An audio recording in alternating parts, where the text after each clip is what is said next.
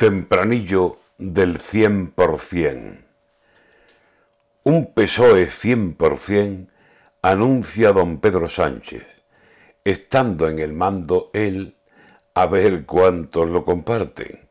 que si el presidente dice y se desdice al momento en función de lo que importe para firmar presupuestos, para conseguir firmeza, es un decir, del gobierno, y hoy desprecia al enemigo y mañana le da besos, ya podrán decirme a mí, hablo con todo respeto, de ese PSOE 100%, cuál será el tanto por ciento.